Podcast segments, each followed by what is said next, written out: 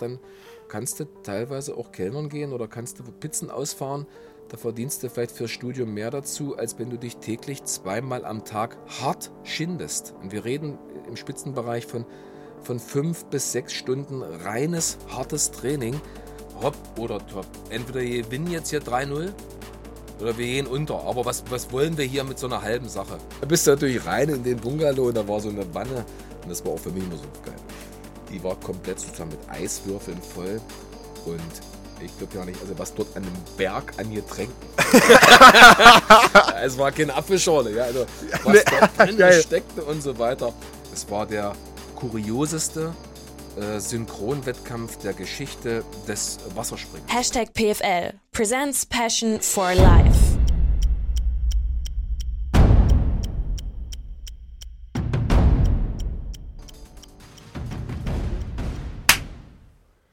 Einen wunder, wunder, wunderschönen guten Tag hier im Hashtag PFL Presents Passion for Life Podcast. Heute die wahrscheinlich letzte oder vorletzte Folge, eins von den beiden wird es sein, in der zweiten Staffel mit einem Gast, der extrem viel zu erzählen hat. Auf den freue ich mich schon eine ganze Weile, weil er, ja doch tatsächlich, weil es soll vorkommen, weil er zwei sehr spannende Themenfelder, wie ich finde, halt verbindet in einer Person.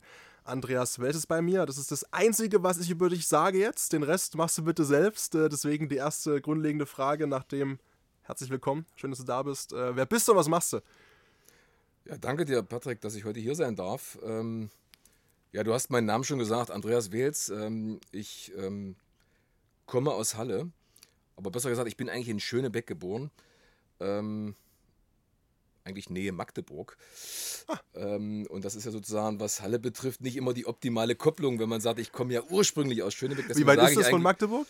Das sind, glaube ich, 50 Kilometer. Das okay. ist nicht so weit entfernt, aber man sieht immer die Parallele zu Magdeburg. Und wenn ich jetzt hier in Halle beispielsweise mal Magdeburg als Landeshauptstadt heranziehe, dann ist das wie im Sport und wie in der Politik immer äußerst schwierig. Und deswegen sage ich immer gerne, ich bin natürlich Hallenser oder Halunke oder wie auch immer man das bezeichnet. Ähm, und bin eigentlich, wie soll ich sagen, hier in Halle bekannt geworden durch äh, meine Sportart und die Erfolge, die ich hatte. Und zwar im Wasserspringen. Dort ähm, konnte ich, wie gesagt, unter anderem mal einen Vize-Olympiasieg erreichen in Athen 2004. Diverse EM-Titel oder deutsche Meister waren natürlich auch noch mit dabei. Und so habe ich mich in der Sportart äh, entwickelt. Bin hier in Halle diesbezüglich bekannt geworden und ähm, ja, und habe dann ein weiteres Themenfeld dann am Ende meiner sportlichen Karriere abgedeckt, indem ich nicht nur mal kurzzeitig auch Trainer in meiner eigenen Sportart war, äh, beruflich bin ich übrigens äh, Gymnasiallehrer für die Fächer Deutsch und Sport, aber durch eine bestimmte Gegebenheit äh, bin ich dann im Politikfeld am Ende auch gewechselt. Ohne das vorwegzugreifen, war es ja auch immer so, man meckert ja immer sehr gern über bestimmte Sachverhalte, die nicht so laufen. ja. Ob das im Sport, Kultur oder im Gesellschaftlichen ist. Vor allem in Deutschland. Vor allen Dingen ja. in Deutschland meckert man immer gern. Und da war ich auch einer von denen, die dann sicherlich das ein oder andere Wort da mal verloren haben, bis jemand auch sagte, dann engagier dich doch einfach auch mal selbst.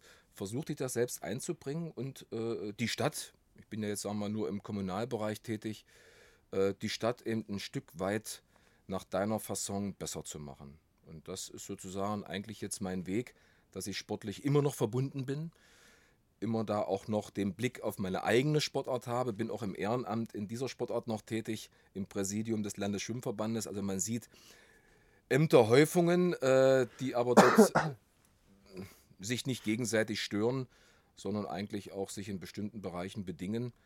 Und, ähm, und da bin ich auch zufrieden, wie es bisher gelaufen ist. Ja, es ist ja auch, sage ich mal, eine, eine schöne Sache, noch dieser Sportart verbunden zu bleiben, kann ich mir vorstellen. Also lass uns immer, also ich fange immer gern ganz am Anfang eines Lebens an. Äh, jetzt haben wir drei Themenfelder sogar aufgemacht. Äh, Leistungssportler, dann Gymnasiallehrer, finde ich auch sehr spannend, weil ich mir so vorstelle, also ich hatte keinen Olympiamedaillengewinner als Sportlehrer, bei allem Respekt. Das finde ich schon ein bisschen spannend, wenn man da so irgendwie als Schüler das dann mitbekommt. Also deine Schüler wissen das? Wissen das? Na, ich Oder? bin am Sportgymnasium sogar okay, gut, auch noch dann, tätig. Ja, ja, gut, dann sollte das, das ist eine sein. gute Kombination, ja, weil ich auch selbst aus, der, aus dieser Schule entwachsen bin aus dem Sportgymnasium okay. Halle. Ich war selbst dort Schüler, habe mein Referendariat dort gemacht und äh, bin da jetzt als Lehrer tätig. Für Sport und für Deutsch. Und ich glaube, das ist schon ein kleiner Vorteil, wenn die Schüler wissen, und die wissen das auch, ja, ja. Äh, dass man selbst mal diesen Werdegang hatte. weil so ein Weg an der Sportschule ist sicherlich auch nicht ganz einfach. Ähm, alle, die da ein bisschen Bescheid wissen, äh, wissen, dass das eine Doppelbelastung darstellt aus Schule und äh, Sport. Das muss man dual in den Griff kriegen. Und das ist kein leichter Weg. Und deswegen äh, ist es, glaube ich, für mich auch leichter und authentisch, mhm. äh, den Schülern auch mal Mut zuzusprechen und sagen, bleibt da jetzt am Ball. Ich kenne das, weiß, wie man sich fühlt nach harten Trainingseinheiten und dann muss ich am Abend eben noch eine Klausur vorbereiten oder lernen. Ähm, aber das kriegt man auch mit Ehrgeiz äh, in den Griff. Und ich glaube, das ist eine, eine gute Kopplung.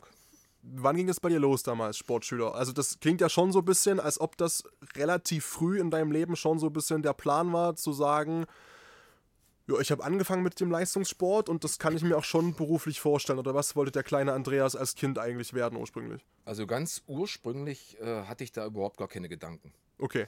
Keine ja. Gedanken, äh, wie es sicherlich vielen Kindern und Jugendlichen noch heute so geht, was will man eigentlich werden? Für mich stand eigentlich nur damals als kleines Kind äh, zur Disposition, äh, Sport zu treiben. Ja. Und äh, die, die allerersten Anfänge waren bei mir tatsächlich im Bereich des Turnens. Turnen ist ja eine artverwandte Sportart. Und ich hatte eben als Kind äh, einen besonderen Bewegungsdrang. Und äh, meine Eltern haben gesagt, ja Mensch, äh, das, der kleine Andreas, ich war sehr klein, ich war ja, ja sehr, sehr zierlich. Und dann haben meine Eltern mich äh, zum, zum Kinderturnen gebracht. Kinderbodenturnen, Kibotu sagt man ja auch, äh, gebracht. Da war ich dann äh, drei, vier Jahre alt. Das war doch eher so ein Krabbeln über die Matten und äh, Rollen. Und Ach so, so ein bisschen allgemein Bewegungserfahrung sammeln. Bewegungserfahrung und, äh, sammeln, ja. was ich, glaube ich, heute auch vielen Eltern raten würde, äh, zur Ausprägung von koordinativen Fähigkeiten und ein bisschen was Athletisches, so, so diesen Weg erstmal anzufangen. Nun muss man dazu sagen, dass mein Papa ähm, zu damaliger Zeit äh, Wassersprungtrainer war und äh, er mich dann sozusagen ab und zu auch mal in die Sprunghalle, Schwimmhalle mitgenommen hat. Und ich war dann so drei, vier, fünf Jahre alt, saß eben am Beckenrand und habe eben äh, äh, die Sprünge verfolgt, äh, die äh, die Sportler von meinem Papa dort gemacht haben. Und das hat mich eben von Anfang an fasziniert. Dann habe ich in dem Zusammenhang gleich das, das Schwimmen gelernt. Sehr, sehr zeitig, mit vier Jahren und bin, und das war, glaube ich, auch der neuralgische Knackpunkt oder der Knoten, der dann geplatzt ist, nicht nur vom Beckenrand gesprungen und ein Meter und drei Meter, so eine Kerze rein, sondern mit fünf Jahren in der Tat äh, das erste Mal vom Zehner gesprungen. Unter Aufsicht von Papa mit Unter Aufsicht ja, von Papa, der ja. als Trainer war, am Ende der Trainingseinheit natürlich. Ähm, und Hand in Hand mit einem älteren Sportler, den er betreut hatte und so weiter. Und das war für mich äh, so ein außergewöhnliches äh, äh Erlebnis, weil ich es auch selbst wollte, ähm, dass ich einfach dann äh, für genau Wasserspringen gebrannt habe und wollte unbedingt Wasserspringer werden. So, und dann ist eins zum anderen gekommen, dass ja. ich dann dort anfing. Und anscheinend hatte ich gute Voraussetzungen und äh, war dort talentiert. Und da konnte ich mich dann sozusagen in dieser Sportart weiterentwickeln. Und der nächste Schritt war dann, als ich zehn Jahre alt war, die Entscheidung, ähm, soll das jetzt intensiver geschehen oder soll das möglicherweise nur im breitensportlichen Bereich sein? Und ich wollte unbedingt gerne Leistungssportler werden, habe damals mein großes... Das hast du auch mit 10 schon gewusst? Das war mit 10 in deinem Kopf auch schon so, dass du gewusst hast, Leistungssport, äh, das bringt das und das mit sich und ich möchte aber diese Wettkämpfe in der ganzen Welt bestreiten. Und genau, und ich okay. saß, ich kann das noch genau noch wiedergeben, als ich fünf Jahre alt war und wie gesagt zum ersten Mal vom Zehner gesprungen bin, ohne drüber nachzudenken, ob ich dann mal ein ja, gut, Leistungssportler werden ja, möchte, ja, äh, liefen 1980 äh, die Olympischen Spiele in Moskau. So. Und äh, das lief ja auch im Fernsehen. Und ich kann mich noch genau erinnern, wir hatten zu Hause eben keinen Farbfernseher, das war eben noch eine ganz andere Zeit, aber die Nachbarin im Haus hatte das. Und da habe ich im Prinzip auf dem Schoß von meinem Papa gesessen als Kind und wir haben uns dann die Eröffnungsfeier, die ja schon damals sehr bunt war, Olympische ja. Spiele angeschaut im Farbfernsehen. Das war was ganz Besonderes. Und das war für mich eine Welt, da würde ich so gerne, möchte ich auch mal bei Olympia dabei sein. Und dann gab es einen äh, berühmten Wasserspringer, auch aus Halle, Falk Hoffmann. Äh, der ist dann damals auch gesprungen und auch den Wettkampf haben wir bei der Nachbarin auf dem Schoß von meinem Papa geguckt. Und der ist dann bei einem Wettkampf vom Turm in Moskau 1980 Olympiasieger geworden. Und das war so einprägsam für mich, dass das für mich sofort mein Vorbild war. Und ich wollte eben auch, auch Olympiasieger werden. Ja, wie naiv war man dann und hat, kannte den langen, steinigen Weg ja nicht. Und äh, das war im Prinzip der Punkt, wo für mich mit fünf, sechs Jahren klar war, ich möchte gerne auch mal solche Wettkämpfe beschreiten, ich möchte gerne mal Olympiasieger werden und bin dann treu geblieben. Und mit zehn Jahren gab es dann die Entscheidung, äh, gehst du auf die Sportschule, dann wird es dann professionell, dann Ja. wird es leistungssportlich oder nicht. Und ich wollte unbedingt auf die Kinder- und Jugendsportschule, damals hieß das so, und habe es dann auch äh, mit dem Talent, äh, das ich dann auch hatte, geschafft, den Schritt zu gehen. So, und dann warst du in diesem Prozess drin. Dann wurde es leistungssportlich. Dann hieß es eben nicht nur zweimal die Woche mal eine Stunde oder zwei Stunden zu trainieren, sondern es wurde dann eben mehr, teilweise zweimal Training am Tag. Und ähm, aber ich habe das niemals so als große Belastung empfunden, weil ich einfach so eine Bewegungsfreude hatte an der Sportart. Mir hat die Sportart an sich so unglaublich gut gefallen, dass die Belastung äh, für mich nicht so spürbar war. Aber hat dann die Schule umso mehr genervt, der Schulteil dann? Oder äh, ich glaube das sofort, dass du natürlich sagst, ja, dann das Wasserspringen, äh, das war sexy, aber die Schule nebenbei. Äh, das kam dann später. Ähm, aber am Anfang war das so, man war auf der Sportschule und war zusammen mit, mit allen möglichen Kindern, die auch Sport getrieben haben. Also leistungssportlich. Ob das ein Schwimmer war, ein Leichtathlet, ein Ruderer, ein Turner, ein Wasserspringer, ein Fußballer, ein Basketballer. Also man war dort in einer großen Gemeinschaft. Und das hat mir auch gut gefallen, dass eben Sportler unter sich waren äh, und jeder eben das Ziel hatte, irgendwie so erfolgreich wie nur möglich zu sein. Und deswegen war auch der Schulalltag was Positives. Sicherlich in der Pubertät dann später äh, hat die Bei Schule, uns allen. Ja, ja, hat die Schule an bestimmten Punkten einfach auch genervt. Ja, mal am liebsten wollte man rund um die Uhr trainieren äh, und die Schule war sozusagen zeitlich irgendwie immer hinderlich. Ähm, aber aber es gehört eben einfach auch dazu. Und man hat eben auch äh, den Wert darauf gelegt, ein guter Leistungssportler muss auch äh, seine Prioritäten durchaus auch auf die Schule legen und muss auch ein guter Schüler sein. So, und das habe ich mir zu Herzen genommen und habe äh, versucht, dort eben in beiden Bereichen äh, das Dual hinzubekommen. Und Hast das auch du- geschafft dann. Mhm. Hast du dir damals dann ab dem gewissen Punkt, wenn man jetzt keine Ahnung 14, 15, 16 ist und man bekommt es ja mit, auch denke ich mal durch Junioren, Ausscheide und Meisterschaften, ich kann schon was. Ähm, war dann so komplett der Fokus und der Modus komplett äh, All-in-Leistungssport oder hast du dir äh, auch zugestanden, einen Plan B zumindest zurechtzulegen, so im Kopf, dass du gesagt hast, ey, wenn das nichts wird, dann mache ich zum Beispiel gleich Lehramtsstudium so? Oder war das direkt erstmal, ich gehe volles Risiko, voll drauf? Genau, ich sage ja heute äh, meinen Schülerinnen und Schülern, äh, dass sie sich immer ähm, breiter aufstellen sollen. Äh, denkt daran, was ist, wenn das mit der Karriere nichts wird? Braucht ihr einen guten Schulabschluss als Voraussetzung für eine Ausbildung, Für Abitur, für ein ja. Studium und Ja. so weiter? Haltet euch das offen. Natürlich habe ich am Ende das Abitur gemacht, auch gut gemacht.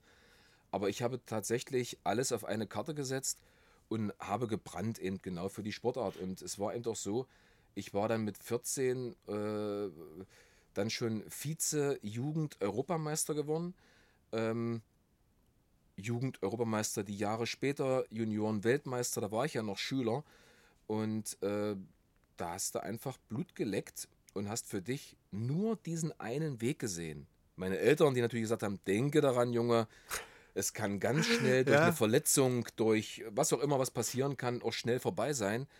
Aber in meinen Ge Gedanken ging es nur darum, möglichst erfolgreich zu sein. Ich habe mir eben auch wenig Gedanken gemacht um die weitere berufliche Zukunft zu diesem Zeitpunkt. Zu Mhm.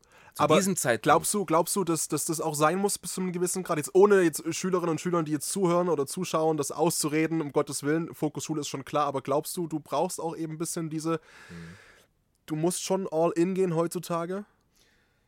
Das denke ich schon. Ja. Also wir sehen in allen Bereichen, ob das äh, im politischen ist, ob das im beruflichen ist, ob das im schulischen ist, ob das im sportlichen ist. Ja. Wenn ich irgendwo eine Top-Leistung erbringen will, dann muss man alles auf eine Karte setzen. Das ist Voraussetzung. Und wenn ich das nicht tue und immer nur mit Gedanken noch woanders bin, indem ich Plan B und C und D noch für mich habe, dann wird man, wenn es irgendwann schwer läuft, und schwer wird es irgendwann mal sein. Es gibt immer Phasen, du kennst die, die, die Sinuskurven, die mal hoch und wieder runter. Die Parabel, die schlägt auch mal tatsächlich nach unten aus.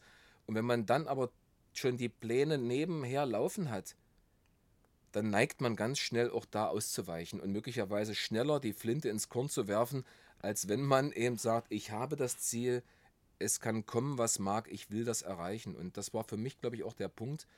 Ich habe nur deswegen am Ende auch die sportlichen Erfolge so in dem Maße erreicht, weil für mich das immer im, im Zentrum der Betrachtung stand. Einzig und allein. Und natürlich hatte ich ein sehr gutes Umfeld, hatte also auch Bedingungen, ob das mein Trainer war, der mein Papa war, die Familie, die auch dahinter stand, aber auch Umfeldbedingungen, die am Ende wie Mosaikteile zusammengefügt werden müssen, weil alleine kannst du das ja nicht schaffen. Es sind so viele Beteiligte, ja. die da helfen müssen. Aber wie gesagt, deine Frage, ich war dort fokussiert und habe alles auf eine Karte gesetzt.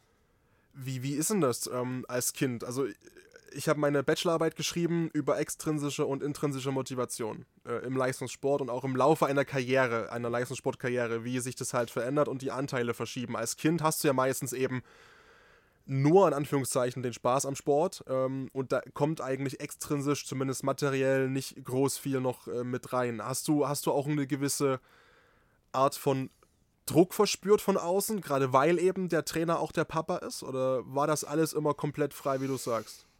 Oh, das ist jetzt äh, schwierig einzuschätzen, ähm, wie sich die, die Motive am Ende verändert haben. Also du hast recht, am Anfang muss es, muss es äh, so ein es Bewegungsmotiv sein, ja. Spaßmotiv. Ja, ja. Äh, das muss äh, vordergründig eine Rolle spielen. Und das war bei mir Leistungsmotiv natürlich gleich mit. Ich wollte gerne im Konkurrenzkampf sein, ich wollte gerne gewinnen, ja, wie das viele wollen. Und somit hatte ich eigentlich die am Anfang meiner Karriere, bis ich vielleicht äh, 16, 17, 18, 19, 20 war, das waren genau Leistungsmotiv, das war das Bewegungsmotiv, das war das Spaßmotiv, das hat mich nach vorn getrieben. So, und sicherlich im Laufe der Karriere, wenn die Erfolge sich dann auch langsam einstellten, gab es natürlich auch einen finanziellen Faktor. Und der war besser als heute. Mhm. Ja, man konnte also tatsächlich ab einem bestimmten Status ähm, durchaus auch gut verdienen finanziell in einer Randsportart. Ja, also da kann man Meinst du jetzt ohne, ohne das, den Background von Sportsoldat und Polizei? Also Na gut, du warst Sportsoldat, okay. es gab äh, einen Vereinsvertrag, es gab eben die ein oder anderen Sponsoren, die sich tatsächlich noch gefunden haben, was heute also sehr schwierig ist in der Zeit. Ja. Äh, es gab die und die Stiftung, die unterstützt hat und da kann man tatsächlich auch sagen, dass man sich mit dem Oberarzt irgendwo durchaus schon äh, gehaltstechnisch gleichstellen konnte. Das hat, war aber erst dann im Laufe der Karriere wie viel musst, auf wie viel musstest du verzichten, das ist auch klar. Du hast investiert in eine Zeit, wo keiner sagen konnte, ob das am Ende auch tatsächlich so wird. So. Und dann wechselte natürlich irgendwann auch mal die Motivlage ähm, auch zu extrinsischen Punkten, ja. nämlich finanzielle Anreize, materielle Anreize, die auch völlig normal sind, dass man gesagt hat, okay, ich bleibe hier weiter am Ball, weil es ist ja auch insofern lukrativ. Ich kann mich natürlich nicht vergleichen mit einem Bundesliga-Fußballspieler, mit einem Handball-Bundesligaspieler, aber es war so, dass man sagen konnte, finanziell war das schon durchaus auskömmlich und äh, es war keine Investition, wie das, ich höre es ja heute eben auch sehr mhm. häufig, dass man liest, dass ein Ruder-Olympiasieger im Achter äh, seine Karriere beendet weil er seine berufliche Perspektive in den Fokus stellt, weil das, was er vom Sport als Auslöse hier bekommt, eben nicht ausreicht, um eine Miete für eine Einraum- oder Zweiraumwohnung noch zu bestreiten. Und dann ist eben irgendwas faul.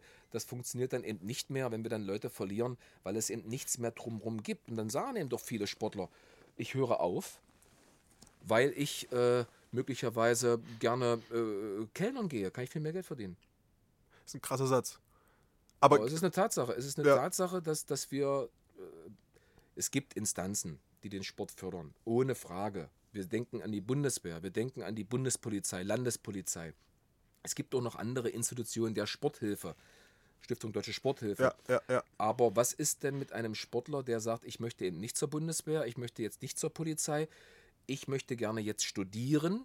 Na klar, normal und äh, dual dazu meine leistungssportliche Karriere vorantreiben, dann bleiben Hauptgel Hauptgeldgeber äh, äh eben dann auch weg und äh, dann ist es eben einfach so, dass man sagt, dann kannst du teilweise auch Kellnern gehen oder kannst du Pizzen ausfahren, da verdienst du vielleicht fürs Studium mehr dazu, als wenn du dich täglich zweimal am Tag hart schindest. Und wir reden im Spitzenbereich von von fünf bis sechs Stunden reines, hartes Training. Und ähm, das steht man ohne finanzielle Anreize insofern auch nicht durch. Ich fand auch die, die Unterstützung aus der Uni in Teilen, also ich habe ja an der DFK studiert äh, in Leipzig ja. und die rühmt sich, sage ich mal, auch ja, mit diesem Ruf, den sie sich aufgebaut hat, äh, vor allem vor der Wende. Und ich habe das auch mitbekommen, also dass wir, wir hatten ja auch viele Leistungssportler und Sportlerinnen am Start mhm. und da gab es teilweise auch keinen Weg rein, da äh, mal eine Klausur für die zu verschieben. Äh, wenn jetzt äh, parallel irgendwo eine Union oder eine WM war oder eine U21 irgendwas, wo ich mir auch gedacht habe, ey, die, die kommen extra nach Leipzig äh, mhm. an diesen Standort mit dem Namen. Mittlerweile ist es vielleicht auch besser, keine Ahnung. Ähm, aber das ist ja nicht nur finanziell, sondern eben auch der ganze Apparat ringsrum. Und dann gab es ja, die, ja diesen einen Satz, ich weiß nicht mehr genau, von wem es war, ob das äh, Toba war oder war das Marcel Nguyen, ich weiß es nicht mehr, der eben gesagt hat, ne, in einem Land, wo der Dschungelkönig. Äh, das war 300, Markus äh, oder, Deibler, das war ein Schwimmer. Deibler, wo der, wo der äh, Dschungelkönig 300.000 Euro bekommt, wie viel auch immer, und, und der Olympia-Goldmedaillengewinner äh, 25.000, darf sich keiner über fehlende Medaillen beschweren. So. Und das finde ich ja schon, also ich meine, rein faktisch, ich kenne jetzt die Verträge bei RTL nicht, aber man hört ja so einiges. Und man weiß ja auch, was die, äh, zumindest, äh, was die Goldprämie ist bei Olympia. Also ich meine, grundsätzlich bleibt es doch jedem überlassen, ob er Leistungssport betreibt oder nicht. Ja. So. Und der Schritt in den Leistungssport ist sicherlich kein leichter, und, aber er muss eben auch finanziell irgendwo bestritten werden können. So, es gibt Instanzen, das hatte ich gesagt, dass, ich hatte das Glück und es gibt es auch heute noch, dass man beispielsweise auf dem Weg zur beruflichen Situation äh, durch Schulzeitstreckungen Erleichterungen auch bekommt. Das gibt es. Ich habe zum Beispiel als Leistungssportler 2004 war ich derjenige, der mit den entsprechenden Funktionsträgern den Kooperationsvertrag unterschrieben habe zwischen Martin-Luther-Universität und Olympiastützpunkt Landessportbund Sachsen-Anhalt, dass eben Leistungssportler in bestimmten Situationen, wenn sie immer länger abstinent sind durch Wettkämpfe, eben nicht jeden Schein verlieren, sondern dass man eben auch bestimmte Kurse und Seminare eben auch noch äh, äh, nachholen kann, äh, dass die Jahre im Prinzip nicht für umsonst sind, die Seminarjahre. Äh, das gibt es. Aber es ist einfach der Punkt, ähm, ich will jetzt hier nicht darauf plädieren, dass der Leistungssportler hier Millionär sein muss und dass die Prämien alle höher sein müssen. Aber man muss irgendwie Möglichkeiten finden, weil wir merken das ja auch bei den Olympischen Spielen. Guckt man sich mal die Medaillenleistungen an, 92, 96, 2000, 2004 und so weiter. Da haben wir eben eine Kurve, die geht eben auch nach unten. Und, ähm, und da muss man etwas tun, um, um, um die Leistungssportler vielleicht noch mehr zu fördern, dass man eben am Ende sagt, Leistungssport kann ich betreiben und ich kann damit auch meinen Lebensunterhalt vernünftig beschreiten, ohne Angst haben zu müssen. Und ähm, es ist doch tatsächlich so, die, die exzessiv den Leistungssport verfolgen, weil die Leistungsentwicklung in der Welt so groß sind, die können theoretisch eigentlich ach, so ein richtiges Studium gar nicht nebenbei machen. Müssten immer Abstriche machen, ja. äh, weil die Konkurrenz in China, Australien, USA, die ist unglaublich stark. Und da ist natürlich schwierig, ähm, als Deutscher da im Prinzip gegenzuhalten. Und darum sehe ich einfach dort eine doch eine tendenzielle negative Entwicklung. Ich habe das ähm, thematisiert auch bei mir in den sozialen Kanälen äh, mal das Thema, als ich ähm, Saskia Matthijs da hatte, äh, Profifußballerin von Werder Bremen. Mhm. Und natürlich da, da, drängt sich auch immer die Thematik auf und das, das nervt die Mädels auch mittlerweile. Es, es, es geht nicht, also diese Equal Pay-Debatte ist auch ein bisschen gemacht. Es geht denen gar nicht um Equal Pay, es geht eben genau darum zu sagen, es muss doch eine Profifußballerin, Gott verdammt doch mal davon leben können. Mhm. In der jeweiligen Stadt, wo sie spielt, meinetwegen angepasst an den dortigen Lebensstandard, 2.000, 3.000 Euro netto. Es muss, muss doch funktionieren, dass man professionell arbeiten kann. Mhm. Und es ist immer wieder spannend, die Kommentare dann zu lesen, äh, die meistens mit dem gleichen Ausspruch kommen und sagen, ja, es ist halt eine Randsportart und es muss ja Gründe geben, dass sie keiner guckt und das ist ja dann offensichtlich klar und warum dann eine Sportart irgendwie Geld in den Rachen blasen, ähm, die sich nicht vermarkten lässt. Und das kotzt mich so dermaßen an, weil ich mir eben auch die Frage stelle, warum muss eine Sportart per se äh, einem Zuschauer vermarktbar äh, gemacht werden? Weil die, es geht doch um die Leistung, die im Hintergrund bezahlt wird. Top-Manager, die äh, nur in ihrem Büro sitzen, bei allem Respekt natürlich, ähm, die verdienen auch extrem viel Kohle und die Leistung ist für uns äh, nach außen nicht greifbar und sehbar und erlebbar. Warum geht das bei Sportlern dann nicht? Na gut, es geht ja auch nicht um, äh, wir wollen alle Millionäre sein. Nee, mein, genau das. Davon Ähm, leben können halt. Äh, davon leben können. Und ähm, ja, dann, wenn, wenn, wenn Deutschland ähm, in Zukunft im Medaillenspiegel wieder etwas mehr nach oben kommen möchte, und da müssen wir eben den Blick auf unseren Nachwuchs einfach auch mal richten, die in schwierigen Phasen sind. Äh, aber es ist ja auch meistens so, du wirst ja erst dann richtig gefördert, wenn du schon ab einem bestimmten Punkt weit oben bist. Aber die Hauptförderung müsste eigentlich in dem Bereich sein, wenn ich auf dem Weg dahin mich befinde. Weil die Dropout-Quote bei jungen Sportlern und so weiter, wenn sie mitkriegen, Mensch, wo ist denn hier die Perspektive und kann das noch was werden? Ähm, ja, und wenn die die Perspektive nicht mehr so sehen, dann steigen die aus. Und wir verlieren eben viele, viele Talente auf dem Weg, möglicherweise zu einem großen sportlichen Erfolg, weil da Reserven in der Nachwuchsförderung einfach da sind. Und wie, wie war das bei dir? Du hast den ersten Titel, jetzt äh, darf ich nichts Falsches sagen, der erste große, würde ich sagen, war bei dir 97 in Sevilla. War äh, dein erstes EM-Gold, ne? Mhm. Warst du da schon auch komplett gefördert oder hast du eben auch erst diese Erfolge vorweisen müssen und diese EM-Medaillen vorweisen müssen, um dann auch entsprechend gefördert zu werden auf dem maximal Peak-Level? Also ich hatte im Prinzip das tatsächliche Glück, ähm, dass ich auf dem Weg dahin gut gefördert wurde. Ähm, ich bin, ich war bei der Sporthilfe als, als Elite-Sportler gefördert. Das war also insofern in Ordnung.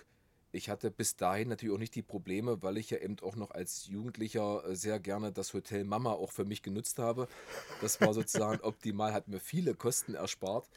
Ähm, und dann bin ich ja äh, nach dem Abitur, ich habe 94 das Abitur bei uns an der Sportschule Halle gemacht und bin dann im Übergang 94, äh, 95 zur Bundeswehr gekommen, Sportfördergruppe.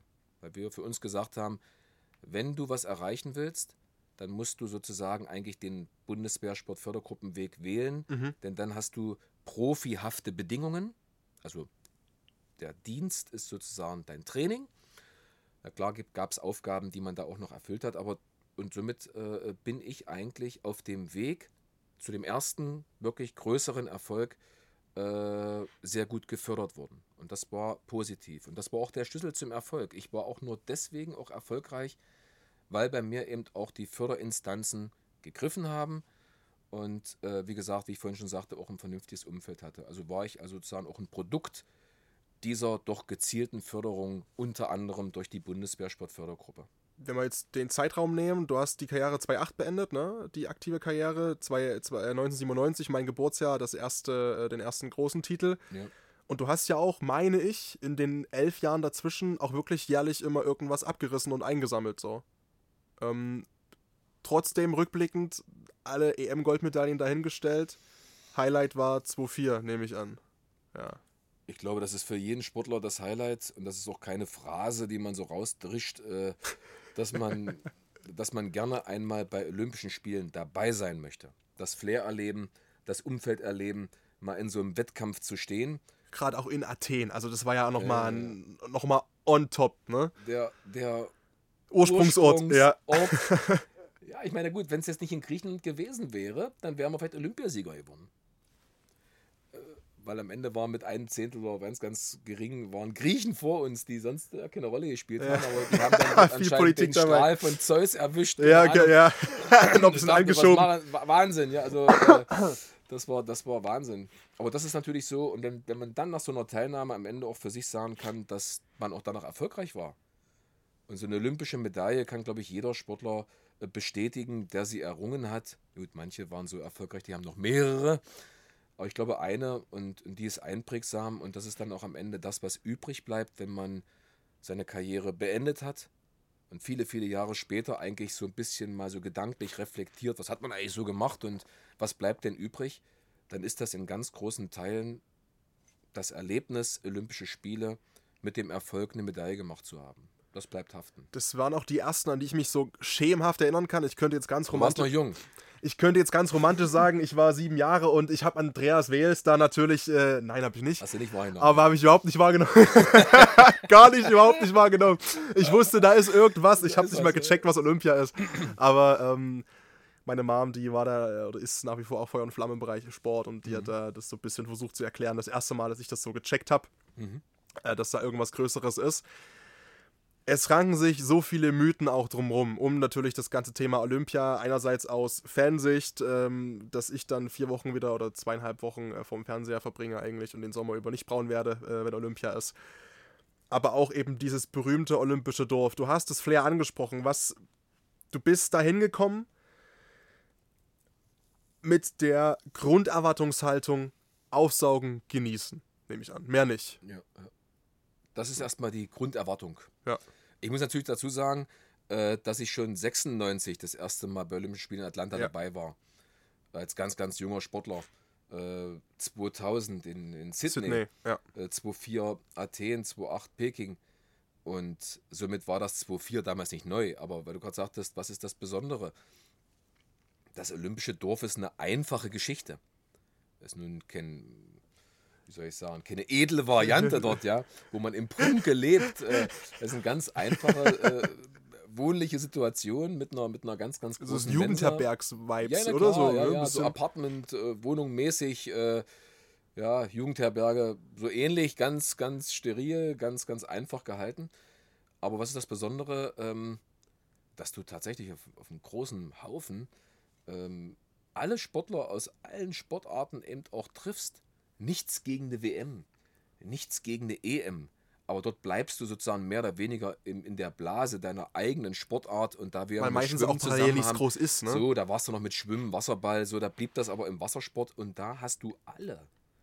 Wenn du dann im Shuttle sitzt äh, und dann jemand zusteigt und sich daneben setzt und es Michael Phelps ist, zum Beispiel, der, der, der Rekord-Olympiasieger oder eben auch andere Beispiele, äh, ich, na, jetzt haben wir gerade den Fall Boris Becker, äh, Ja. der jetzt wieder frei ist, ähm, aber ich kann mich noch äh, äh, genau erinnern, äh, wie der irgendwann zustieg und auf einmal sitzt der in dem Shuttlebus neben mir.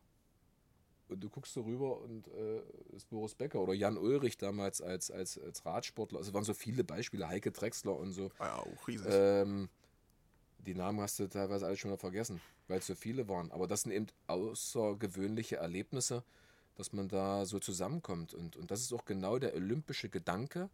Sport verbindet, alle sind gemeinsam und das ist auch meine Prägung. Es gibt keine Ausgrenzung.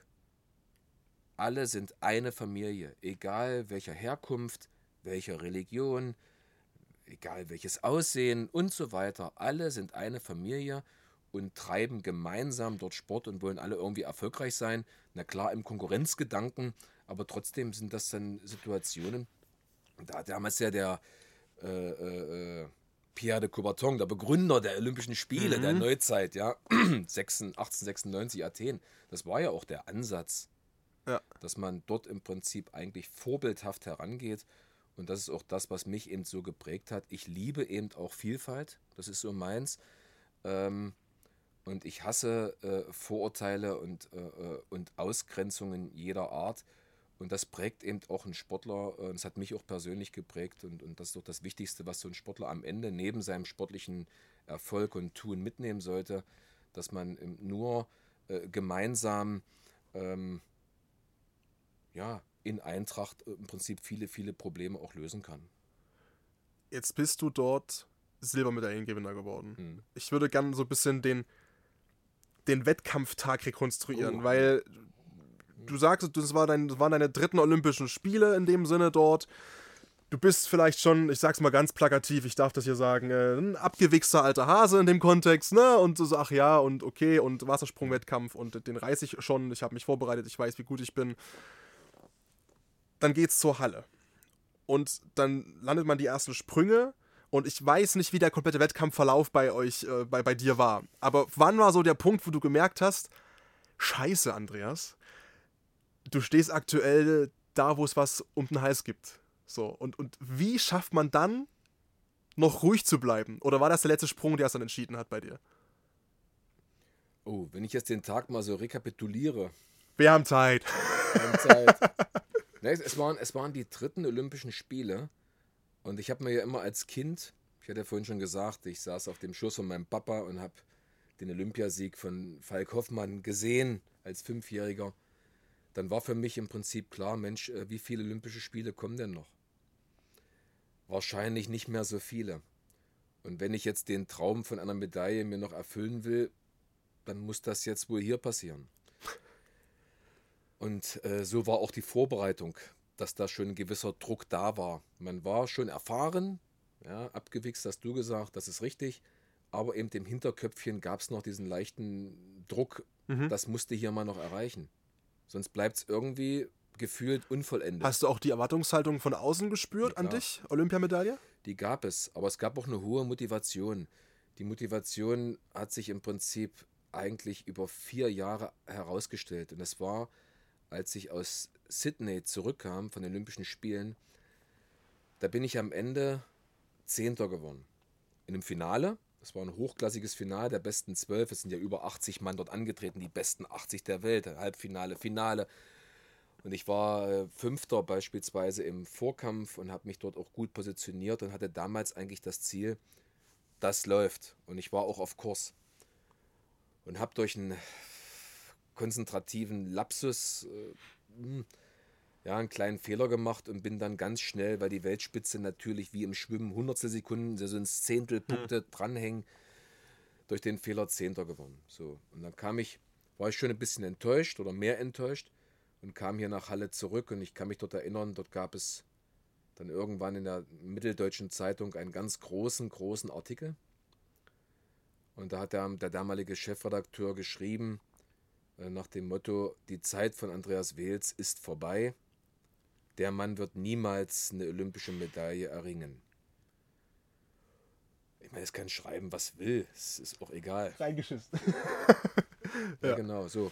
Ich, bin also, ja. so. Und und das war der Punkt, das hat mich, das hat mich so gekränkt. Ähm, nicht wer es geschrieben hat, aber weil ich so viel investiert habe und habe eigentlich immer daran geglaubt und so weiter und dass dieser Fehler passiert ist, das war nicht beabsichtigt. Das war, naja. Und den Artikel habe ich mir ausgeschnitten und habe mir den sozusagen, ja, zu Hause mal an die Wand genagelt geil. Ja, ja, naja, weil das hat mir einfach wehgetan. Ich wusste nie, ob es noch mal, ob mhm. ich es nochmal schaffe. Aber es war immer, wenn es schwer war, habe ich da dran geguckt und dachte mir, das musst du nochmal beweisen. Das kann jetzt hier nicht so stehen bleiben. Ja, und die Zeit verging. Es gab auch ein paar Erfolge wieder dazwischen. So, und dann kam im Prinzip der Punkt des Wettkampfes.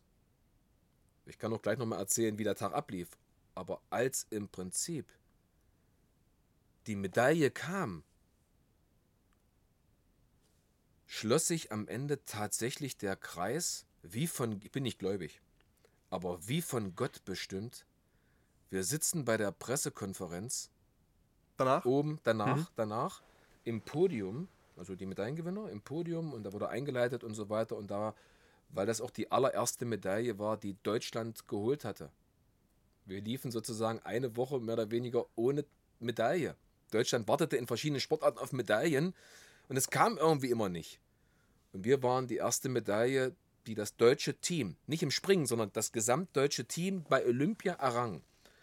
Und da war in der Pressekonferenz, der Raum war rammelvoll. Internationale Journalisten, aber vor allen Dingen auch Deutsche.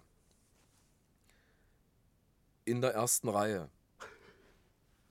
Der Journalist der damaligen Mitteldeutschen Zeitung und grinte mich da freudig an.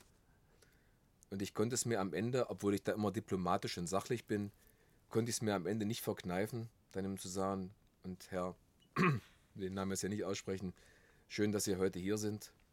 Aber ich kann mich noch an Worte erinnern, dass man es mir so nicht zugetraut hat. Und ich freue mich sehr, das heute auch gerade Ihnen nochmal bewiesen zu haben, dass es geklappt hat. Da war natürlich Mucksmäuschen still. Die anderen, die wussten nicht, in welchem Zusammenhang ja, das ja, steht. Klar. Er wusste ganz genau auch und so. Ähm, also du wusstest auch, dass er das war, ne? Also nee, das, klar. Ja, ja. Genau. Oh, ist das geil. So, und oh, das, das war, das war, das war wie so eine, ja. Hat sich der Kreislauf, das war wie ein Zufall, eben da nochmal geschlossen. Und das war eben auch immer meine Motivation, das unbedingt. Und da sind wir bei dem Druck des Tages. Und so lief das dann eben auch. Die Vorbereitung lief Gott sei Dank positiv, keine Erkrankungen, keine Verletzungen. Wir waren dort, ich bin ja im Synchron mit meinem Partner aus, ja. aus Leipzig äh, gesprungen, Tobias Schellenberg. Wir waren da gut eingestellt, wussten aber auch, dass es immer ein knallharter Fight ist. Wir waren natürlich so für eine Medaille durchaus favorisiert, weil wir 2003 schon bei der Weltmeisterschaft Bronze geholt haben. Wir waren Europameister in der Disziplin, Vize-Obermeister auch. Also das sah schon so aus, aber es war immer ein harter Fight, weil die alle auch gleich die Tagesform, die ja. Nerven entscheiden. Ja. So, und wir gingen in den Wettkampf und haben gesagt, okay, jetzt, wie das immer die Wiese war in meiner Karriere, hopp oder top. Wenn du jetzt hier abklemmst, wenn du jetzt hier auf Vorsicht, auf ja nicht falsch machen rangehst, das geht ja. in die Hosen, hopp oder top. Entweder wir gewinnen jetzt hier 3-0 oder wir gehen unter. Aber was, was wollen wir hier mit so einer halben Sache? Und so sind wir progressiv rangegangen und wir haben uns auch gesagt, wir gucken zwischendurch nicht ans Tableau, wo mhm. stehen wir? Na klar, spürst du anhand deiner das? Leistung und so weiter, das schafft man. Okay. Das, wenn man sich das vornimmt mhm. und für uns sagt, wir stellen uns ein, wir konzentrieren uns nur auf unsere Leistung und gucken jetzt mal nicht, ach, wie viel ist der jetzt noch und müssen wir jetzt noch mal zulegen. Nee, das spielt keine Rolle. Auf uns kommt es drauf an. Haben das ausgeblendet und dann war es natürlich auch ein wahnsinnig kurioser Wettkampf der, des totalen Nervenflatterns. Mhm. Es war der kurioseste äh, Synchronwettkampf der Geschichte des Wasserspringens. Da waren zum Beispiel Varianten dabei, dass die Russen, einer äh, äh, kloppte dann mit den Füßen da ans Brett dabei bei einem Sprung. Ja, ja, sowas passierte auch. Äh, ähm, ein Amerikaner verlor völlig die Nerven, ein Chinese äh, äh, überdrehte dort einen Sprung und schlug dort ins Wasser ein und so weiter. Es war ein Nervenflattern, weil eben die Medaille für alle irgendwo in greifbarer Nähe war. War eng, also. Es ja? war eng, okay. es war eng. Und das größte Highlight, und das hat es eben auch nie wieder, vorher nicht und danach nie wieder gegeben. Vielleicht war es auch der, die paar Zehntel, weiß ich nicht, die vielleicht am Ende zu Gold gefehlt haben. Im vorletzten Sprung findet man auch auf YouTube, kannst du überall auch finden. Im, von unserem letzt, vorletzten Sprung stehen wir der Schiedsrichter pfeift sozusagen an. Jetzt ist, kannst du springen. Es war mucksmäuschen still in der Halle. Übrigens 15.000 Zuschauer in Athen, rammelvoll. Und auf einmal wurde es unruhig. Ich hörte nur ein riesen Platschen, obwohl wir noch standen auf dem Brett. Wollten gerade losspringen. Da hat sich im Prinzip äh, ein Flitzer oh. aus dem Publikum mit so einem Baströckchen und einer Werbung so auf der Brust und auf dem Rücken an den Security-Leuten vorbei, oh. hoch auf das gegenüberliegende Brett, was wir nicht einsehen konnten, und macht dort eine mörderische Arschbombe rein. Das Bild oder das Video ging durch die Welt, weil es das noch nie gegeben hat. Durfte auch nie passieren. Weil wer es wieder das geschafft hat, den haben sie auch gleich danach abgeführt und erstmal für ein paar Wochen eingeknastet. Wahrscheinlich, ja. Und da in der vollen Konzentrationsphase, wo du schon voll im Fokus bist, pfeift der äh, Schiedsrichter aufgrund der Tatsache wieder ab. Das heißt, du musstest wieder vom Brett gehen, oh. das erstmal versuchen auszuklammern und die Konzentration wieder neu aufzubauen. Genau wieder auf den Punkt zu bringen. Ja, ja. Und das war schwierig. Wir haben dort einen sehr guten Sprung gemacht mit leichten Reserven, wo man merkte, ein bisschen fehlt da noch. Äh, Im letzten Sprung natürlich nochmal ein Ass reingehauen. Das war top und so weiter. Am Ende war es Silber, es war hauteng. Und das ist eben ein Wettkampf gewesen, der war außergewöhnlich in allen Facetten, was es jemals im Wasserspringen gegeben hat. Und dass man da natürlich Bestandteil dessen war und im Nachgang sagen kann, und wir waren auch welche von denen, die eine Medaille gemacht haben. Und dass man es möglicherweise auch anderen Leuten nochmal bewiesen hat, die gesagt haben, der, der packt das nie. Und so war auch mein Werdegang dass man immer auch gesagt hat, ja, der ist so zierlich, ja, aber ob es dann am Ende reicht und ob das nochmal klappt und vielleicht war der auch vielleicht zu groß, ja, ich war vielleicht ein paar Zentimeter am Ende meiner Karriere durchaus von der Körperhöhe. Wasserspringer sollten ja eher lieber ein bisschen kleiner sein. Was ja, ist so die perfekte Größe? Ah klar, macht ja so eine... So, ich war so 1,82. Okay. äh, was ja so nicht verkehrt ist. Elegante Sprünge, größere Sprünge kannst du schön dann ausprägen, aber was die Hebelverhältnisse betrifft, auch nicht optimal. Also Ja. ich hatte immer irgendwo mit, mit Kritikern zu kämpfen, die auch sagten, Mensch, das, ob der das packt und ob Hm. der das packt und so weiter. Aber ich konnte es da sozusagen immer äh, auch als Triebfeder nachweisen, dass es doch möglich war. Stark. Also geile Ja, ja, Geschichte. aber Das war so einfach eine gewesen, geile so Geschichte gewesen. einfach. Wenn man das, Wenn du das noch schaffst, noch die Videos Ja. während unseres ich wollte gerade sagen, ich habe die ganze Zeit überlegt, stark. wenn die natürlich GEMA-frei irgendwo rumschwirren oder so, dann, Die dann basse ich die mit rein. Äh, wenn man, ich will es nicht ausklammern, aber was ist denn so, ausklammern geht nicht, aber wenn wir jetzt mal auf dieses, äh, auf dieses olympische Feeling draufschauen, die ersten zwei Olympiateilnahmen von dir waren ja die, wo es darum ging, aufzusaugen, dabei zu sein, sich zu messen mit den weltbesten Springern. Äh, Was ist vielleicht so eine Erinnerung von diesen vier Olympischen äh, Spielen, die du erlebt hast, wo du sagst, boah, das war vielleicht auch irgendwo lustig oder Slapstick oder das war so einprägsam? Was, was bleibt da so? Was sind die ersten Gedanken, die dir so in den Kopf schießen? Ich muss ehrlich sagen, ähm, Slapsticks oder irgendwas, sicherlich war vieles, was wir erlebt haben, spaßig. Ähm, es war nicht immer alles äh, bierernst. Also ich erinnere mich zum Beispiel gerne immer an, äh, an Partys, die wir im, Anschluss auch gefeiert haben. Und zwar äh, sportartenübergreifend. Und das waren immer geile Sachen. Also eine geile Sache war zum Beispiel, als wir tatsächlich Vize-Olympiasieger waren, das war Athen. Und die, die Handball-Nationalmannschaft Männer, die waren gleich, den Bungalow gleich daneben. Ähm, und äh, nachdem die erfahren haben, dass wir dort eine Medaille geholt haben, haben sie gleich gesagt, Jungs, kommt ran. da bist du natürlich rein in den Bungalow und da war so eine Wanne. Und das war auch für mich immer so geil. Die war komplett sozusagen mit Eiswürfeln voll. Und ich glaube ja nicht, also was dort an einem Berg an Getränken. es war keine Apfelschorle, ja. Also was dort drin geil. steckte und so weiter. Äh, und da wurde eben äh, äh, mörderisch äh, ein Ding abgezogen. Und äh, für mich war es immer geil, dass das dass eben durch das, das ehrliche äh, Mitfreuen von, von Sportlern untereinander, das war schon eine geile Sache. Wir waren natürlich auch dann bei denen beim Spiel und haben die da angefeuert und so weiter. Und das ist eben so die Gemeinschaft, die sich dann so auch entwickelt hat. Aber das sind solche Gedanken, wo ich sage, was war noch geil? Es war geil, dass es natürlich außergewöhnliche Partys im äh, Olympischen Dorf gab, die feuchtfröhlich waren. Ähm, ja, immer am Rande des, äh, Äh, des Erzählbaren, ja. Erzählbaren. ja, und da musste auch sagen, und die Handballer hatten am nächsten Tag auch wieder Spiel. Ja. Aber, ja, ja, ja, ja, ja. Und, äh, aber die haben dort gestanden. Und haben auch am nächsten Tag eben auch Top-Leistungen wieder abgerufen. Wo wir erstmal in aller Ruhe ausgeschlafen haben. Ja. Ihr durftet aber auch. äh, War, war, Erstmal- war's Nein, dann meine, durch oder war dann noch andere Wettkämpfe durch, wir waren, Okay, dann durch. okay. Ich meine aber, dass wir dann die Wettkämpfe Ja. noch begleitet haben und so weiter, Ja. das war natürlich klar. Ähm, aber das war natürlich auch für mich äh, eine geile Erfahrung, was man im Prinzip hier auch so noch leisten kann. Ja. In, dem Kontext, ja, ja, ja, genau. Und dann irgendwann Karriere vorbei. ja. Und du bist dem Wasserspringen treu geblieben, du hast als Trainer gearbeitet, ähm, du, du bist noch, hast ja erzählt, noch da äh, im Vorstand sitzt du mit ähm, im Landesverband. Und machst, behaupte ich einfach mal, auch ja was für deine Sportart eben im Bereich Politik, denn du bist jetzt im hallensischen Stadtrat vertreten. Und da hast du, denke ich, bestimmt zumindest immer auch den Sport logischerweise im Hinterkopf. Ähm, wie ist es für dich, Sport und Politik? Ist das trennbar? Gerade aktuell natürlich Riesendiskussionen, die Olympischen Spiele, wo die jetzt stattgefunden haben, die Weltmeisterschaft, wo die stattgefunden hat im Fußball.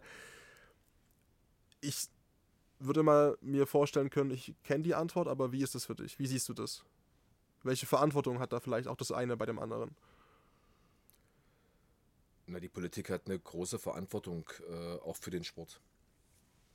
Es ist im öffentlichen Sinne, ähm, dass, dass die Politik Wert darauf legt, Fördermechanismen frei zu machen oder zu entwickeln und aufrechtzuerhalten, damit so viel wie möglich Kinder und Jugendliche Sport treiben. Leistungssport ist ja nur die Speerspitze des Ganzen, aber es geht auch um den breitensportlichen Bereich, um den Freizeitbereich. Und wir wissen, wenn, wenn, wenn Kinder beispielsweise, auch Menschen insgesamt äh, Sport treiben, dann halten sie sich gesund, dann äh, werden sie mit Werten und Normen unserer Gesellschaft vertraut gemacht. Tugenden werden ausgeprägt, die später fürs berufliche Leben auch wichtig sind. Man erhält sich gesund.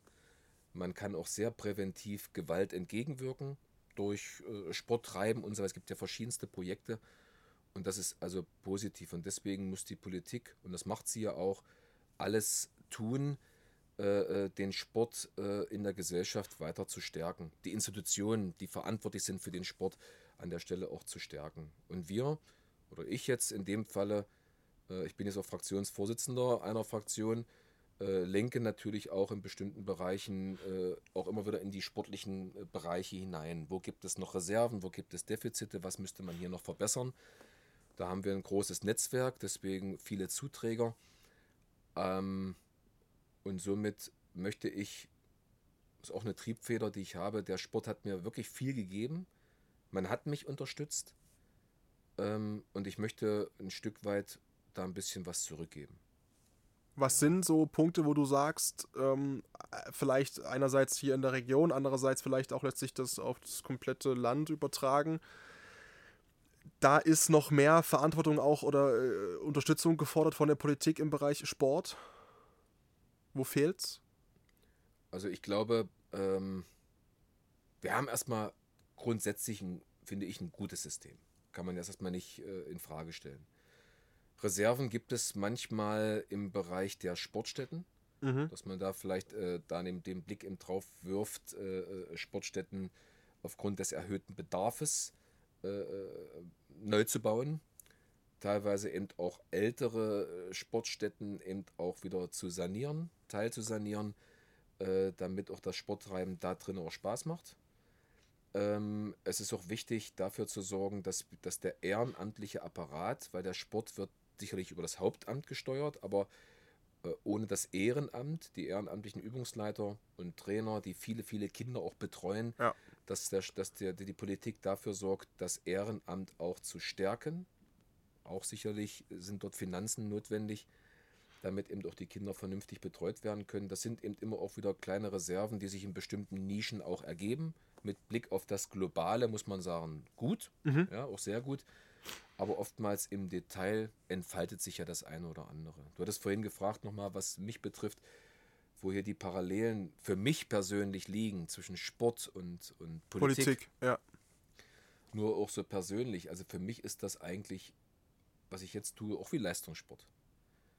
Stadtratssitzungen, Themenplatzierung sind für mich wie Wettkämpfe. Und Wettkämpfe mussten im Leistungssport sehr akribisch, detailorientiert vorbereitet werden. Auch das ist jetzt hier mhm. wieder der Fall. Man muss sich wirklich fit machen man muss sich vorbereiten. Das hat so viele Aspekte von der Recherche angegeben, hin über Grundlagen zu schaffen zum Thema einlesen, am Ende auch Sitzungen vorbereiten. Das heißt, wie stellst du die dar? Du musst ja auch sprachlich, du musst eine gute Performance abgeben. Auch das ist ja das, was im Leistungssport entscheidend war, in meiner Sportart. Die Performance musste ja. klappen. So, und heute ist es genauso, wenn ich andere überzeugen will, äh, brauche ich gute Argumente. Und ich brauche eben auch ein gutes sprachliches Geschick um äh, die Leute in den Bann zu ziehen, um sie zu überzeugen. Weil genauso lasse ich mich ja gerne auch von anderen Argumenten gerne überzeugen. Ja, wenn sie es besser wissen, mhm. gerne. Aber in dem Bereich wollen wir natürlich da besonders äh, abliefern und somit sind die Parallelen gleich. Wir bestehen sicherlich im Konkurrenzkampf, wie damals unter den einzelnen Sportlern und Teams, sind es heute verschiedene Parteien und Fraktionen. Aber trotzdem klappt es, und das ist auch meine am Ende äh, Erkenntnis, es klappt nur eigentlich am Ende im Miteinander, indem man gemeinsam sich nicht boykottiert, sondern eben versucht, so produktiv wie es nur geht, an einen Strang zu ziehen. Ja. In der Politik wie auch im Sport. Ähm, und darum ist mir der Übergang äh, in den Bereich, weil es ja eben auch leistungsorientiert ist, nicht schwer gefallen ich finde das total spannend irgendwie immer. Ähm, ich habe ja auch, wie gesagt, über so also ein Jahr beim, beim Sportradio moderiert. Ähm, und mein Eindruck war extrem oft, dass einerseits natürlich Sportfans in Deutschland sehr exzessiv sind und auch brennen und der Deutsche an sich, glaube ich, ähm, oder, zumindest die Sportbubble ist sehr groß äh, von Menschen, die sich für Sport interessieren können und begeistern können. Auf der anderen Seite, wenn es dann eben mal darum geht, konkret zu sagen, naja, man müsste ja vielleicht mal ein bisschen, noch mal ein bisschen auch mehr, ich übertreibe jetzt ein bisschen Steuern zahlen, weil die Schule nebenan, die brauchen eine neue Sporthalle oder auch solche Großereignisse, dann versuchen Komitees ähm, große Ereignisse nach Deutschland zu holen. Haben wir jetzt 24 natürlich mit Handball und, und Fußball ähm, EM. Okay, cool. Bin sehr gespannt, freue mich auch drauf, ganz ehrlich. Jetzt hast du die Championships in München äh, im Sommer, die European ja. Championships. Ein unfassbar geiles Event in meiner Wahrnehmung. Es ich war selbst so, da. Warst du da? Ich habe mir dieses äh, 3x3 Basketball angeschaut live. Es geil. war schon geil. Also äh, wirklich. Beim Turnen war ich und ja. so äh, Leichtathletik, das, ist, das war ein geiles Erlebnis. Das war geil Deutschland gemacht. kann das. Und kann es organisieren. Es, ne, es ist wirklich so. Und da schwappt ja auch so ein bisschen, und das kannst du noch besser beurteilen als ich. Ich habe das nur im, äh, im Sender halt auf Sendung verfolgt und begleitet. Da schwappt ja dann automatisch diese Diskussion wieder mit so ein bisschen, naja, könnte denn in Deutschland und München und 2032 und äh, Olympia und, oder, ne, wäre das eine Option?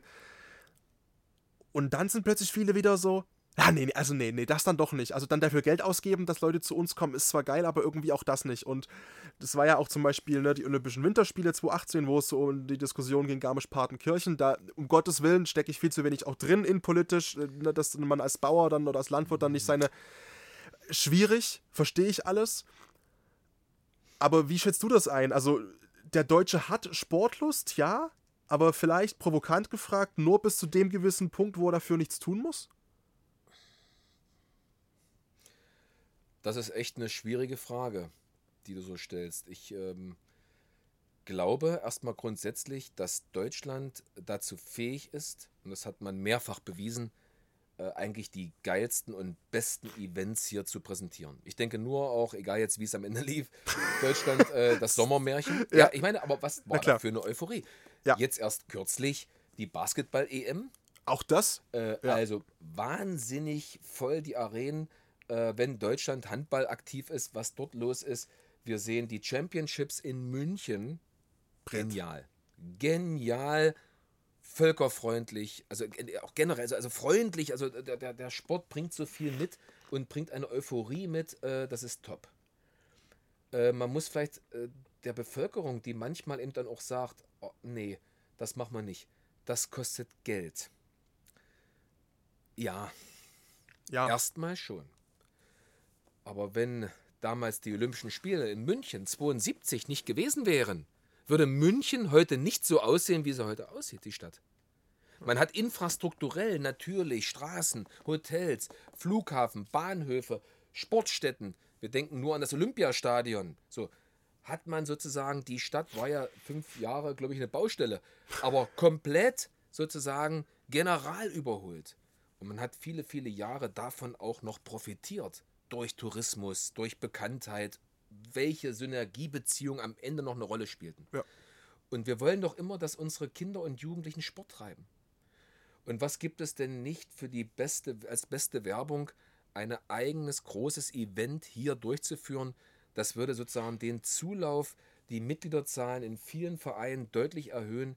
Wir hätten sozusagen synergetische äh, Ergebnisse äh, aufgrund äh, der bestimmten Transferleistungen, die über Hotelkapazitäten, Auslastung, touristisch, wirtschaftlich, also das wäre im Nachgang nochmal ein richtiger Boom, der hier entsteht. Weil es ja auch vor allem da Bereichen. ist in Deutschland. Könnte, ne? ich, wir könnten ja noch ewig hier diskutieren, in welchen ja. Bereichen könnten wir alles machen. Und das müsste man vielleicht der Bevölkerung auch nochmal begreiflich machen und sagen, dass es wichtig ist, äh, äh, auch mal in Zukunft dann möglicherweise vielleicht auch mal wieder an Olympische Spiele hier zu denken und dass das im Nachgang viel mehr positive Auswirkungen hat, unter anderem auch wirtschaftlich. Ja. Äh, als negative, die man immer gleich hervorzieht. Der Deutsche ist immer oftmals so, äh, er sucht tatsächlich oftmals das Haar in der Suppe. Und dann wird das hochstilisiert und am Ende wird irgendwas kaputt geredet.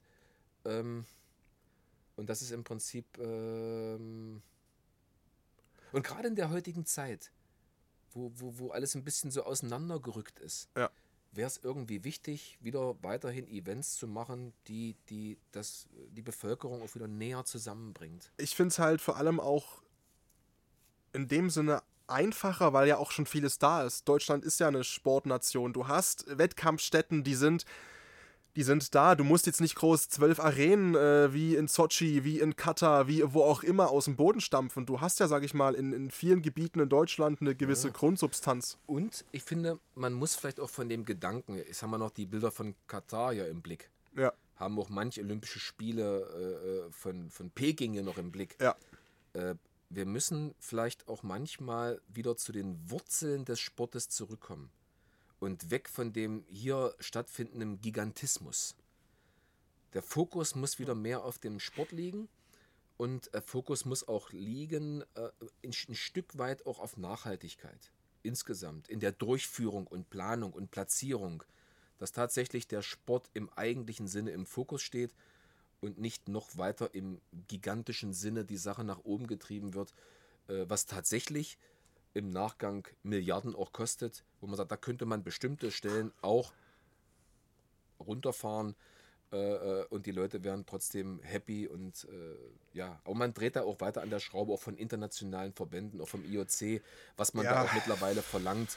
Und da sagen natürlich auch manche Nationen tatsächlich, oh, das ist jetzt zu viel. Das sagen vor allem die Nationen, die auch wieder mal ein bisschen, sage ich mal, westlicher geprägt sind und ein bisschen ja. auch mehr unsere Werte teilen. Und die natürlich, die Sportswashing-Nationen, die sagen natürlich, wir haben viel weniger Konkurrenz. Ich meine, wenn man sich, ich weiß nicht, ob es jetzt Peking war oder ähm, ob das 22 Olympia im Winter war, mhm. wo die einzige Wahl ja bestand zwischen Kasachstan und, und äh, China, ja, wenn das die Bewerber sind, bei allem Respekt, dann sind es halt Staaten, die jetzt menschenrechtlich nicht so ganz bei uns sind, angedockt. So. Ja, ja, ja.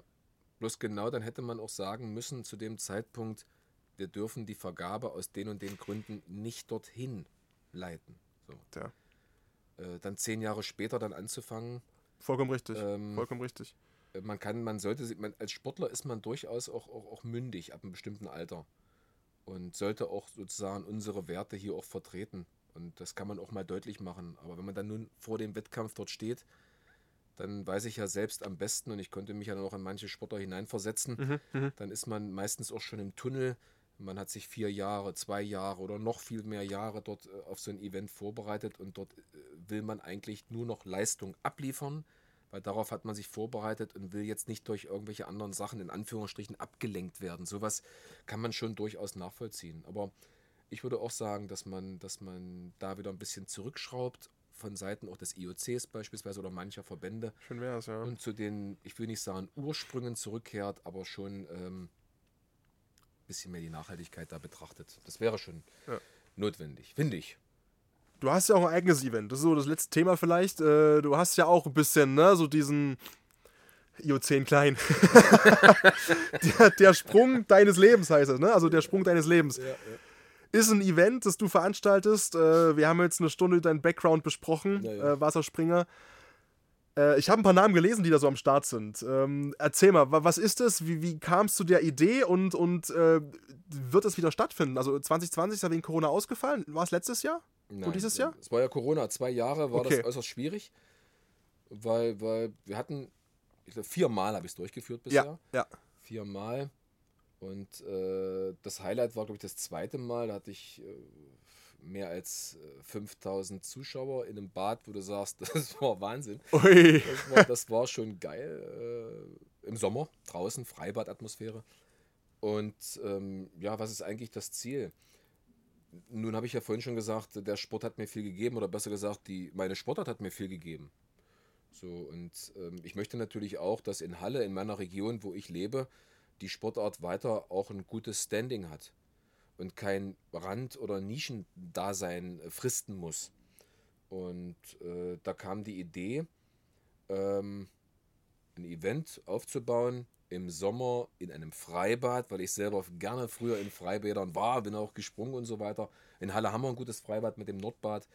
Ähm, darzustellen ähm, und die Sportart Wasserspringen doch hier einer breiteren Bevölkerung nahezubringen. Und die, das ging nur, indem man dort äh, Prominente organisiert, die ich persönlich auch über einen längeren Zeitraum vorbereitet habe und ähm, die dann metaphorisch gesehen den Sprung meines Lebens, ihres Lebens absolvieren. Nämlich ja. dann war sozusagen immer die Stufe, was wurde noch nicht trainiert, jetzt ist die extra Überwindung da. Das ist heute der Punkt. Und das im Prinzip in die Bevölkerung hineinzutragen mit einer ganz entscheidenden Botschaft. Und das ging wieder über das Wasserspringen hinaus, dass man manchmal im Leben Risiken eingehen muss. Dass man, und das gilt für mich auch, ich all in, wir sind wieder bei dem Begriff all in, wir gehen hier ein Risiko, dass man manchmal im Leben ein Risiko eingehen muss, um am Ende erfolgreich zu sein und sich selbst zu bestätigen. Und Sinn meiner Veranstaltung war nicht TV Total Turmspringen, wir ergötzen uns an Totenschlägen. Verstehe, ja. Sondern hier ging es darum, gerade auch der Jugend das Gelingen zu zeigen. Geh ein Risiko ein. Ein kalkuliertes Risiko. Ja, klar. Zieh dich nicht zurück und sage, ach, das kann ich sowieso nicht schaffen. Sondern versuche, das anzugehen und du wirst sehen, dass du über dich hinaus wachsen wirst. Und wenn du das geschafft hast, gibt dir das das notwendige Selbstvertrauen auch für Aufgaben, auch in Zukunft. Und das war natürlich auch so ein Punkt. All das vermengte sich. Und äh, natürlich auch habe ich gesehen, dass wir damals Probleme hatten im Wasserspringen, was die Nachwuchsgewinnung betrifft. Mhm, Fußball, alle wollten Fußballer ja, sein, naja. der wollte Handballer sein, der wollte dies machen, das machen. Das ist alles kein Problem. Aber äh, durch die Veranstaltung haben sich, äh, hat sich der, der, der, der, der Zudrang, sage ich mal sagen, zu unserer Sportart teilweise um das Zehnfache erhöht. Man konnte nachher teilweise Kinder gar nicht mehr betreuen, weil es so viele waren. Ja klar, weil die ein Idol hatten, ob das Toni Lindenhahn im Fußball war, der gesprungen ist Ja, oder ja. äh, wer auch immer, so viel. Ich habe auch meistens auch in Richtung Sport geguckt. Das war mir auch wichtig, dass wir die Sportszene in Halle ein bisschen nach vorne bringen. Und wenn ein Kai Schmitz im Eishockey das gemacht hat, dann wissen wir, dann ist der schon bekannt.